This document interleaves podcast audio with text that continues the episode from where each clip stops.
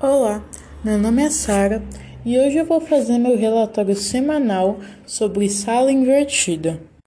No dia 4 do 10, o professor levou os alunos à biblioteca. Quem estava de casa, ele compartilhou a tela e pediu que nós pesquisássemos sobre o assunto. Pesquisei em casa pelo meu notebook sobre testemunho de autoridade.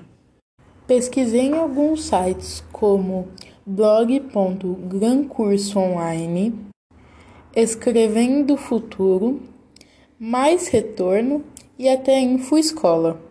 Descobri muitas coisas sobre testemunho de autoridade, como essa estratégia pode e deve ser empregada sempre que a fala de algum indivíduo reconhecido possui relação com um assunto a ser tratado no texto.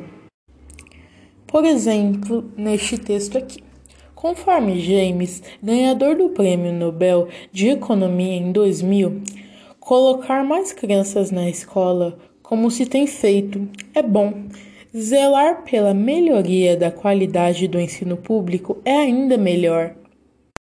No argumento de autoridade, o auditório é levado a aceitar a validade da tese ou conclusão defendida a respeito de certos dados, pela credibilidade atribuída à palavra de alguém publicamente considerado autoridade na área.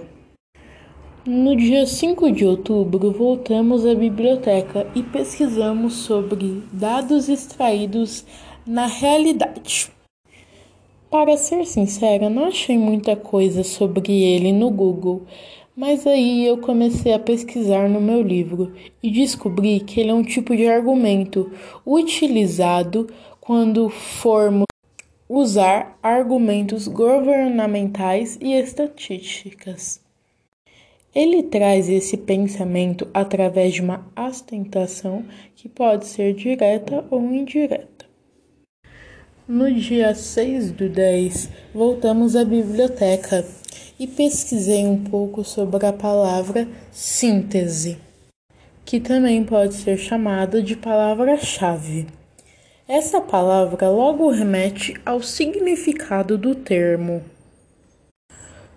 Uma síntese é um resumo que contempla as principais ideias ou essência de algo é possível, portanto, fazer uma síntese de um filme, de uma série, de uma novela, de um livro, de um artigo ou de um trabalho acadêmico, por exemplo.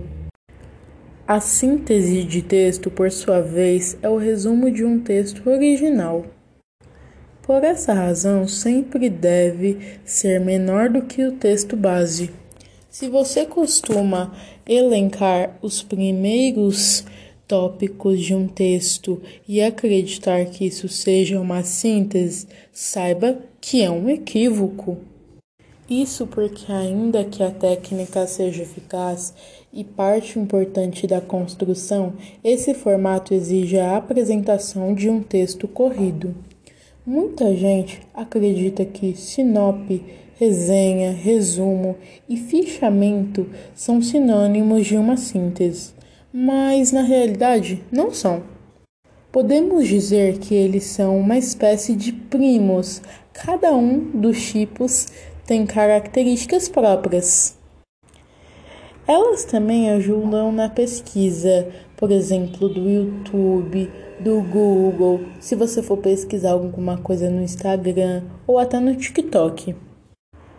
Os gêneros textuais mais usados no texto acadêmico acaba causando algumas dúvidas em que você precisa escrevê-los por conta da sua grande variedade. Os tipos de textos apresentam características e formato diferente, por isso a importância de conhecer bem cada um deles.